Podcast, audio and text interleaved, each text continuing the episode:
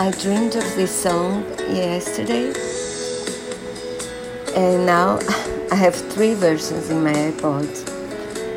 And it tells the story of a couple uh, where he doesn't care that much, he doesn't get her calls, uh, he's bored, he's not very interested, and she has passed for, the, for it uh, before. She has lived a relationship like that before. She's not keen on leaving it again. So she's thinking of leaving her, leaving him, and she also knows that he will regret it and will try to get her back. But then it will be too late and he'll be alone.